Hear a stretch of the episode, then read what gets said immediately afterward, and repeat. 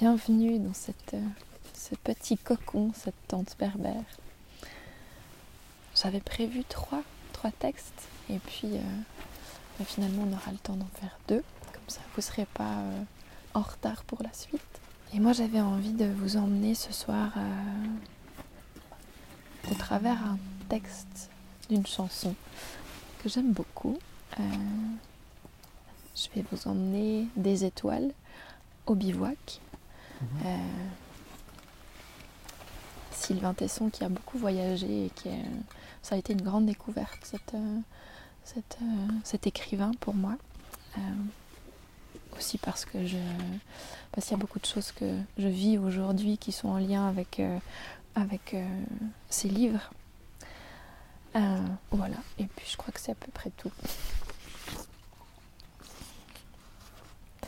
Ce premier texte, c'est peut-être si vous connaissez ou pas. C'est un groupe qui s'appelle Des fourmis dans les mains. Euh, c'est moitié chantier, moitié slamé. Et euh, souvent, c'est des, très beaux textes. Et celui-ci m'a particulièrement touchée.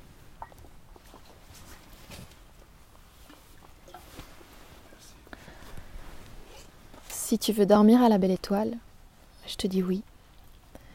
Mais avant de fermer les yeux, fais donc un grand feu. Emmène-la là-haut. C'est toujours à ce sommet que le ciel est le plus beau. Prends des allumettes, une bouteille sur une serviette. Et devant les pierres muettes, dans le noir, bah à toi, mon petit timide, ce soir, tu vas bien devenir bavard. Tu sais, tout en bas, les gens du village, ils aiment à s'inventer des brigands et des accidents. Le verbe qui brutalise dès que les feux trop gros luisent. Mais votre nid tout ardent est un verre luisant, alors, comme nos aïeux, faites donc un grand feu et emmène-la. Si tu veux dormir à la belle étoile avec ta demoiselle, je te dis oui, tu l'aimes assurément, prends soin d'elle et de ton temps. Et si elle a peur des chouettes, tant mieux, poétise la peur, c'est astucieux. Elle te serrera les bras jusqu'au matin qui viendra. Et puis, Invitez-vous au plus beau déjeuner de la plus belle nuit blanche, la plus douce ombrelle que font là-haut les branches. Je ne sais pas ce que vous allez faire, même si j'ai bien une idée. Profitez de votre offense et du jour qui recommence. Une impertinence nocturne sous le ciel de Saturne, du temps et des couchants, couchés à point fermé. Allez, dormez. Enlace-la. Et si tu veux dormir à la belle étoile, toutes les nuits, des deux mains j'applaudis. Faites-y une cabane et mettez votre feu dedans, des et pas qu'une, et laissez le ciel ouvert pour la lune. Ramène-moi ce que tu auras vu de là-haut, une bête, un brigand, couché dans les frênes, un morceau de vent, une graine. Et puis. Et puis s'il n'y a rien, s'il n'y a rien, ben invente-moi un souvenir, juste pour en rire et se rendormir. Si vous voulez tout refaire et rallumer à l'unisson, ne me demande plus. Vous aurez bien raison. Ravivez vos feux de demi-dieu. Allez, ranimez. Et si tu veux dormir à la belle étoile toute la vie, toutes les nuits, dans vos duvets de plumes, c'est un grand oui que je te dis. Je le vois maintenant, comme la lune, ta femme s'est arrondie.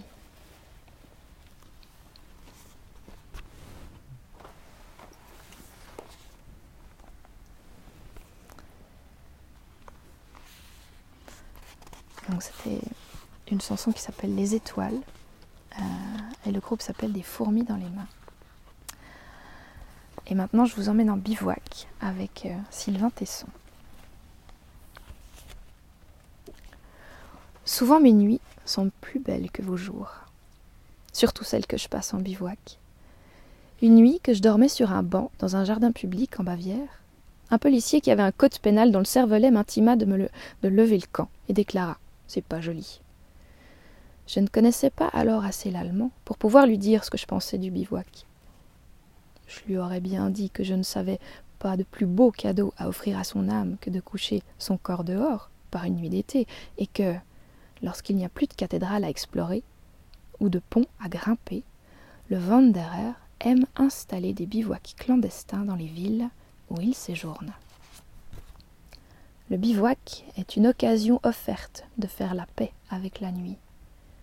Jeter ses hardes sous un pont de pierre ou sous la jupe d'un arbre réconcilie avec le noir. Il y a longtemps que l'Occident a gagné la guerre contre l'obscurité. La civilisation dissipe les ténèbres, et que la nuit a payé les frais de la modernité. Elle reste pourtant l'amie du voyageur qui moue les sensations du jour dans le moulin des rêves.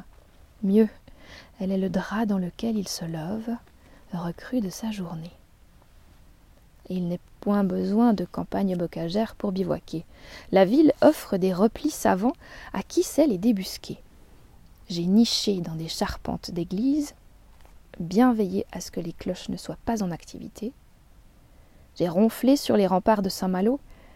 Oui, mais euh, la nuit de l'ivrogne est-elle un vrai bivouac? J'ai planté ma tente dans les échauguettes de Carcassonne. Dans ce cas, pensez à dégager les lieux avant l'ouverture des visites. J'ai suspendu mon hamac aux poutrelles des ponts de Paris. Les bateaux-mouches stoppaient leurs machines en dessous pour que les touristes puissent bien voir. J'ai tendu le même hamac entre les platanes d'un square de quartier à Chartres. J'ai dormi sur des toits haussmanniens et le corps cas, habité par une vigilance inconsciente, s'interdit de rouler. J'ai dormi sous un camion qui a démarré en pleine nuit sans que je me réveille. J'ai couché sur la tombe d'un cimetière dans lequel je ne me suis jamais souvenu d'être rentré. J'ai grelotté, en chien de fusil, sur le pavé de cours d'immeubles, à Paris ou à Athènes. Parfois, à bout de force ou à court d'idées, j'ai simplement trouvé refuge sur un banc d'un parc. Ainsi, je me suis rendu compte que les pouvoirs publics avaient travaillé ferme, depuis une quinzaine d'années, à rendre les planches des bois, des bancs, les plus inconfortables possibles au dos des infortunés. Songeons qu'il y a là des ingénieurs dont ce fut le souci quotidien. Sitôt levés du lit de plumes, ils se consacraient à leur objectif contrer le repos des clodos. C'est que le bivouac dérange l'État, car il est d'une manière de ne jamais être là où celui-ci nous attend. La paix civile, c'est bien connu, c'est quand chacun dort chez soi. Le meilleur allié du bonnet phyrgien, c'est un bonnet de nuit.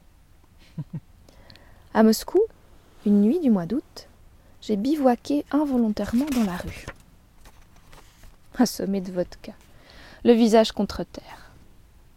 Au matin, je me réveillais grelottant et je m'aperçus qu'on m'avait volé mon pantalon, mes chaussures, mes chaussettes, ma ceinture et ma veste. Ainsi je me retrouvais sur le pavé d'une ville inconnue, seule, à moitié nue, incapable de me souvenir de mon adresse je tombais amoureux de la Russie à ce moment. Les Russes affichent une grande solidarité avec les ivrognes, presque de l'affection. Chacun sait qu'il sera un jour dans la situation d'être secouru. Un balayeur dans une courette me sauva en me cachant dans son manteau. Il m'expliqua que des ivrognes s'endorment chaque hiver dans la nuit, dans la rue, par une nuit de neige, et qu'on les retrouve, cinq mois plus tard, quand le printemps fait fondre leurs linceuls. On les compte par centaines en Russie. On les appelle les personnages. Je voudrais dire à l'inconnu de La Rochelle, qui a peut-être failli mourir d'un arrêt cardiaque du cœur l'année dernière, que je regrette ce que j'ai fait. J'avais trouvé refuge cette nuit-là dans un appartement travaux, après avoir erré toute la nuit dans la ville, en quête d'un endroit où dormir. Les hôtels étaient fermés, les porches étaient venteux, le sable de la plage trop humide et la cathédrale, où j'aurais immanquablement trouvé des charpentes accueillantes, trop ardues pour que je m'y aventure sans chaussons d'escalade. Une porte était ouverte dans le couloir d'un immeuble. Je m'y étais allongé sur le carrelage d'un sol pas trop sale et endormi profondément avec un gros livre sous ma tête. Armelgern, Les romantiques allemands, édition Phébus et ma veste pour couverture.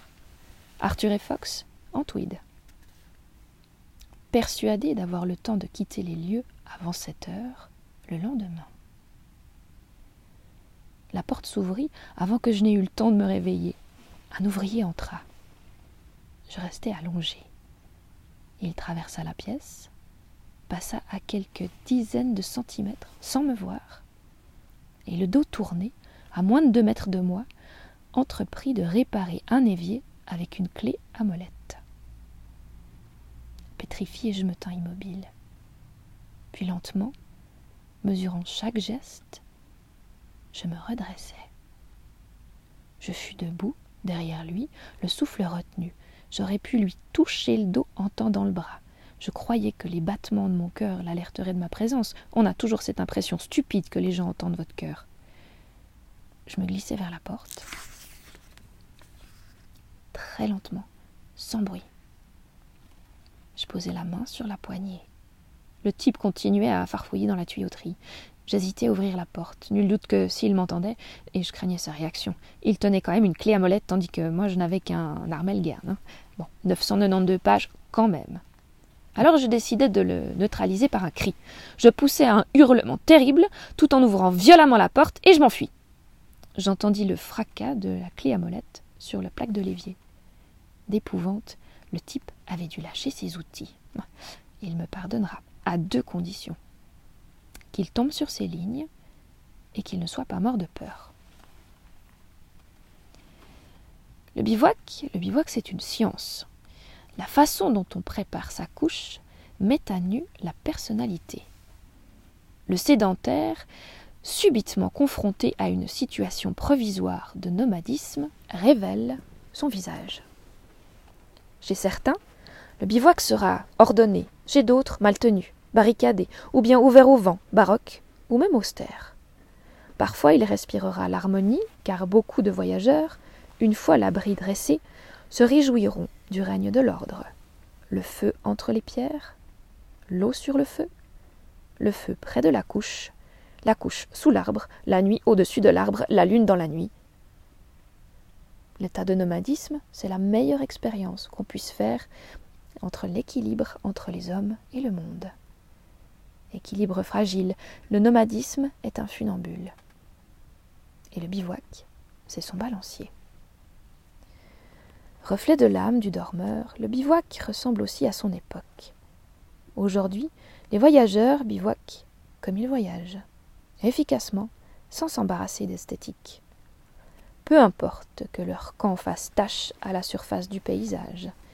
Dans les siècles où l'on prenait le temps, où les autochtones étaient bons à porter les mâles, on emportait avec soi tout ce qui pouvait embellir le bivouac. Un gramophone, une table en acajou, une baignoire de cuivre ou un service à thé. Il s'agissait de reconstituer des parcelles de civilisation dans les terres sauvages. Et c'est en vertu du principe de l'élégance victorienne que j'organise des bivouacs soignés dans les endroits les moins adaptés aux conventions. Je passe ainsi en compagnie chaque Saint-Sylvestre dans la grotte d'un chaos de grès enfoui dans un massif de la forêt de Fontainebleau et équipé d'un conduit de cheminée. En habit, posé sur des couvertures, disant des poésies, éclairé par des cierges, nous buvons de grands vins dans des verres en cristal devant un feu de bois. Le Wanderer sait que le vrai luxe n'appartient pas à la ville. L'élégance est de se comporter dans la solitude comme en société. Robinson se forçait à dîner chaque soir face à lui-même dans son costume à boutons. Pour un bivouac réussi, le plus important, c'est le choix de l'endroit. Il n'y a pas que dans les règles uniformes que l'on peut se coucher sans avoir à chercher de terrain favorable, puisque chaque arpent de sol est identique aux autres. Dans le désert de Gobi, je m'endormais là où je tombais, épuisé. Ailleurs, il faut un peu chercher. Pour peu que l'on considère le sommeil comme une religion, dont le bivouac serait le rituel, on comprendra que l'emplacement du camp est sacré. Dans la tradition nomade, on sacrifie d'ailleurs une bête à la divinité locale avant de dresser sa tente. Pour déterminer un lieu propice, les deux principes du confort de la beauté doivent être mariés. Si l'on privilégie la beauté, on choisira un point haut d'où la vue porte. Si l'on préfère le confort, on s'abritera dans un repli du sol. Si l'on veut associer les deux, l'idéal serait d'élire une éminence protégée du vent. Pour la beauté, les meilleurs endroits sont les balcons naturels, revers de forêt, de falaises ou rebords de talus. Bref, tout ce qui surplombe le vide. Combien de nuits passées dans les grottes blanches, dans les cavités des parois calcaires de Provence, ou bien au sommet des cuestas de Bourgogne, à contempler les rivières de brouillard, allaitées par la lune, et combien de nuits sur les vires des calanques, à scruter les orages dignes de l'antique. Le bivouac est une loge ouverte sur le théâtre du monde. D'ailleurs, pour parfaire le choix du lieu d'installation, il faut aussi prévoir où se lève le soleil. Ensuite, on prendra bien soin de se coucher la tête vers le levant, afin qu'au réveil, la première pensée aille au soleil, comme dans les temps où l'on célébrait son retour quotidien. La journée, placée sous les auspices de l'aube, serait ainsi tout entière baignée de lumière. Parfois, hélas, l'aube réserve davantage de déceptions que de promesses. Il m'est ainsi arrivé, en Espagne, d'installer un campement par une nuit sans lune, devant un relief que je croyais grandiose, mais qui, au premier rayon du soleil, se révéla être une décharge publique. Sandrard avait raison de dire qu'en voyage, on devrait fermer les yeux. Une fois trouvé l'emplacement, reste à déterminer s'il faut ou non monter la tente. On s'apercevra vite que la nuit à la belle étoile est néfaste. La voûte céleste rend insomniaque. Trop de beauté, trop de grandeur pour songer à dormir. Et l'excitation qui gagne lorsque, soudain, l'œil détecte un satellite se frayant un chemin dans les étoiles. J'ai trop d'horribles souvenirs, d'insomnie sidérale, pour me priver de mettre un écran de tissu ou un bardeau d'aiguilles de pin entre mes yeux et les prairies d'étoiles. Le bivouac offre la même vertu que les veillées d'autrefois. Il incite à la conversation. Un feu, une nuit d'encre, des escarbilles mêlées aux étoiles, des corps propices aux confidences. N'a-t-on jamais remarqué que, devant les flammes, les secrets se révèlent et surgissent les souvenirs? Le bivouac, pour peu qu'il ne soit pas trop extrême, exhale une atmosphère mélancolique qui incite à parler, à s'aimer. Beaucoup de gens ignorent qu'ils ont été conçus devant le rougeoiement des tisons, sous la voûte d'un chêne. Ils sont alors les enfants du bivouac. N'y a-t-il de meilleures circonstances pour l'amour qu'un campement installé dans une nature puissante? La nuit d'amour sous les étoiles est le plus bel hommage qu'on puisse rendre aux présences invisibles peuplant le bord des sources. Rien de mieux que la branche des arbres pour dormir. C'est la conclusion que je tire de mes nuits nomades. La nuit dans les houppiers, pendue à un hamac, sera ainsi volée à la pesanteur et à la lourdeur du monde. J'en viens même à me demander, lorsque mon hamac balance à la cime d'un hêtre, bercé par un vent doux, pourquoi l'homme est descendu. Je comprends que les pendus remontent aux branches, autant que le dernier balcon soit le plus beau possible. Les nuits arboricoles ne sont rien à côté des aubes qu'on y vit. Au premier rayon, la lumière des gouttes, tamisée par les feuilles. Elle filtre les flèches de lumière jusqu'au pied du tronc. L'écrivain Marie Moron, qui connaissait les arbres, appelait fil de soleil ces éclaboussures. On ouvre les yeux sans bouger.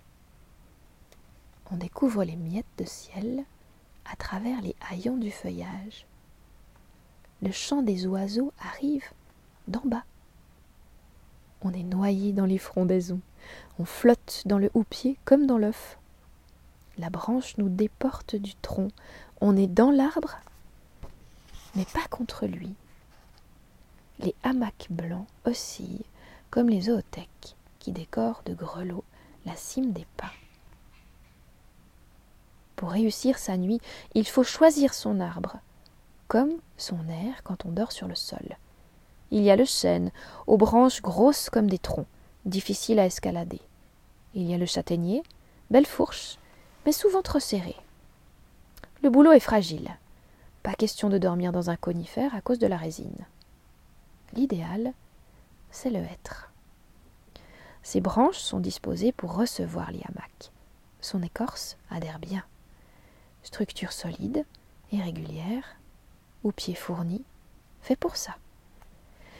Ensuite, une fois pendu, il faut attacher avec mille précautions au moyen de cordelettes ses vêtements, sacs, lunettes, vivres, chaussures, lampes et bidons. Tout le matériel dégouline de l'arbre comme un épiphyte géant. Mais attention, pas un faux geste pendant l'installation, pas un mouvement déplacé, sinon sinon c'est la chute, trente mètres plus bas. Vivre comme un singe, c'est redécouvrir que la pesanteur tue. Nous autres, les hommes, on a capitulé. Nous avons admis que l'attraction était la plus forte. Nous avons accepté sa supériorité, nous sommes descendus pour nous livrer à elle, et, depuis, nous marchons. En fait, c'est-à-dire que nous rampons. Les singes, eux, n'ont jamais voulu reconnaître la gravité de la situation. Ils continuent à vivre entre les nuages et la terre, sur les piliers du ciel, qui sont les arbres. En contrepartie, parfois, l'un d'eux tombe à terre et se tue. Il paye ainsi son tribut à la pesanteur, le seul danger des nuits sylvestres. Se glisser dans un hamac demande la maîtrise d'une gestuelle difficile, car il faut quitter la branche pour ramper dans un sac en suspension. C'est le chemin inverse du papillon qui, lui, perce sa chrysalide pour prendre son envol. Là, on se contorsionne pour entrer dans son duvet de plumes, un insecte très sage qui, ayant découvert le monde extérieur, épouvanté, n'aura plus de cesse que de regagner son enveloppe. Mais coucher ne veut pas dire endormi. Il y a des secrets qu'on découvre après plusieurs nuits d'inconfort. Le hamac doit être bien tendu, se placer en chien de fusil, les membres en appui sur les bords du hamac, comme les marins dans leurs bannettes, qui adoptent cette position pour lutter contre le roulis. Appuyer sa tête contre un oreiller ou une veste roulée en boule, condition sine qua non pour ménager son dos. Une fois dans le hamac, les yeux fermés, on écoute le murmure de la forêt. Le citadin croit qu'elle s'endort quand tombe le jour. Erreur, car dans la nuit, les bêtes, et parfois quelques hommes, se tuent, s'appellent ou se prennent. Les sons montent comme dans une haleine. Dans les forêts trop proches des villes, la rumeur de la civilisation étouffe la partition. Fontainebleau, Rambouillet, Marly, Montmorency. Les bois d'Île-de-France résonnent du bourdonnement des autoroutes. Aux environs de Paris, si l'on veut échapper à ce bruit de fond, il faut pousser jusqu'à la forêt d'Orléans. En zone forestière tempérée, les oiseaux rythment comme une horloge le cours des nuits de bivouac. Ils font cadran sonore. Jusqu'au crépuscule, ils se taisent, puisque l'heure appartient aux chiens et aux loups. Puis, quand la nuit se flanque, les hulottes ouvrent le concert, suivis des chevêches, dont les ululements traversent les kilomètres de silence. Et puis, ensuite, les gros rapaces, les cris des grands-ducs et des chouettes effraies griffent l'air. À l'aube, pressentant la lumière, les passereaux, mésanges ou citelles font pleuvoir du haut des houppiers la rosée des pépiments. Un peu plus tard, dans la matinée, pour peu que l'on paraisse dans les couverts, on voit s'enfoncer sous les bois les promeneurs et les cavaliers. Ils ne se doutent pas que des regards les scrutent. Pourtant, on devrait savoir, en pénétrant dans une forêt, qu'on y est observé. Quand ce ne sont pas les dormeurs en hamac, ce sont les membres du peuple perché qui épillent. Les elfes, gobelins, lunanthropes, effets des arbres veillent. Mille pères dieux dans chaque houppier. Les autres présences arboricoles sont constituées par les fantômes des pendus et les spectres de Waldganger. Réprouvés qui avaient recours aux forêts quand la société des horizons ouverts ne voulait plus d'eux. En forêt, on devrait toujours lever la tête. Parfois, il m'a fallu installer mes hamacs dans les arbres, non pas par plaisir, mais par devoir. C'est qu'on prétendait abattre mes portiques. Il y a, dans chaque région de France, des préfets qui président à la destinée des paysages. Ils ne les contemplent ni ne les parcourent, hein. ils ne les peignent ni ne les cultivent. Ils les agencent. Ce sont des aménageurs. L'un d'eux, dans un département du sud-ouest, le Gers, avait décidé de s'en prendre aux platanes qui bordent les routes au motif qu'elles étaient un danger pour les automobilistes. Chaque année, des conducteurs sortent de la route et fracassent leurs automobiles contre un tronc. Le préfet avait trouvé que les arbres étaient bien imprudents de se tenir ainsi dans la trajectoire des gens. Il avait décidé de dégager la route, ce tapis rouge déroulé devant la bagnole. S'étant couché devant l'auto, il ne pouvait plus par conséquent aimer les arbres, qui, eux, se tiennent debout. Les platanes condamnés sont en général coupés par des techniciens du département au petit matin, hein, l'heure des sales besognes. Un jour, Prévenus d'un abattage imminent, nous avons installé notre camp à quinze mètres de haut dans un platane marqué d'une croix, le baiser de Judas. Les bûcherons ne pouvant bûcheronner appelèrent les gendarmes qui n'ont jamais su grimper aux arbres.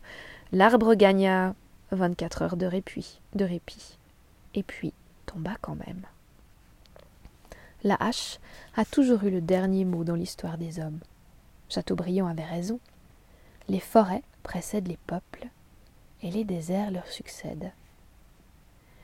La dame anglaise, elle, avait bien tort, qui, à l'Académie des sciences de Londres, supplia Darwin que cela ne se sache pas, quand il eut expliqué que l'homme descendait du singe. Il est au contraire heureux que nous l'ayons appris, car nous savons à présent pourquoi nous sommes si débiles à la course, maladroits à la nage, inaptes aux longues marches, incapables de, sauter, de ramper ou de voler. Tous nos malheurs sont nés du fait d'avoir quitté nos arbres. Il est salutaire d'y retourner au moins de temps en temps. Pour y retrouver nos racines, il nous faut donc remonter dans les branches.